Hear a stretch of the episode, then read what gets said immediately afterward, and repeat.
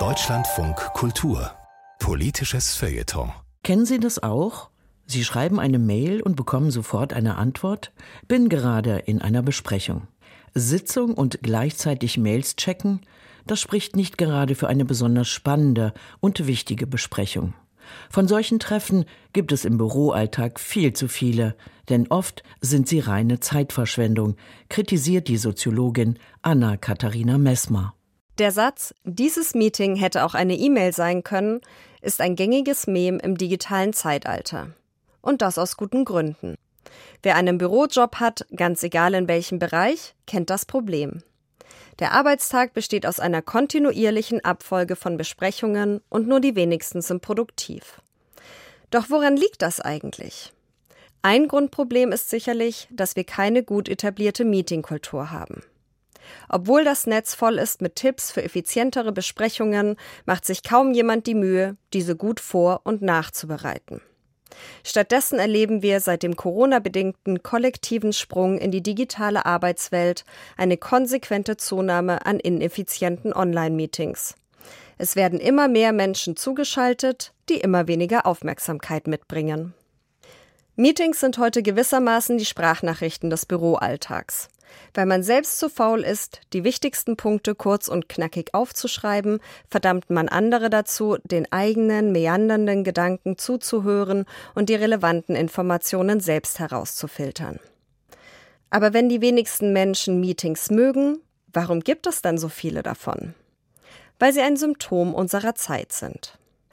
Im Bereich der Wissensarbeit hat sich in den vergangenen 15 Jahren das Ideal der flachen Hierarchien und agilen Strukturen durchgesetzt.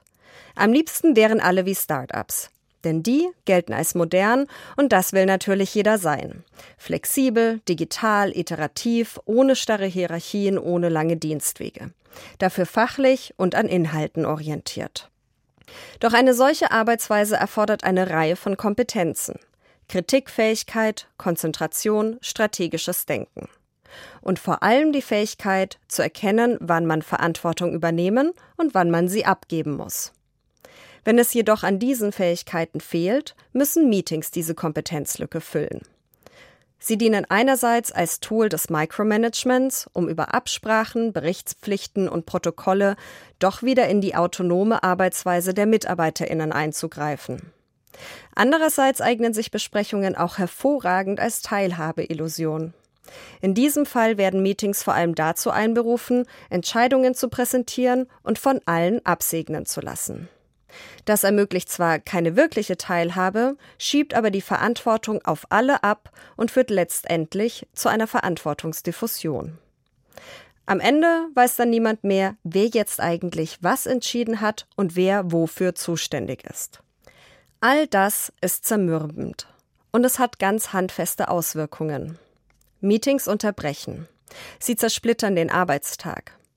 Dabei ist die Studienlage eindeutig. Für fokussiertes, aber auch für kreatives Denken und Arbeiten brauchen wir Zeit.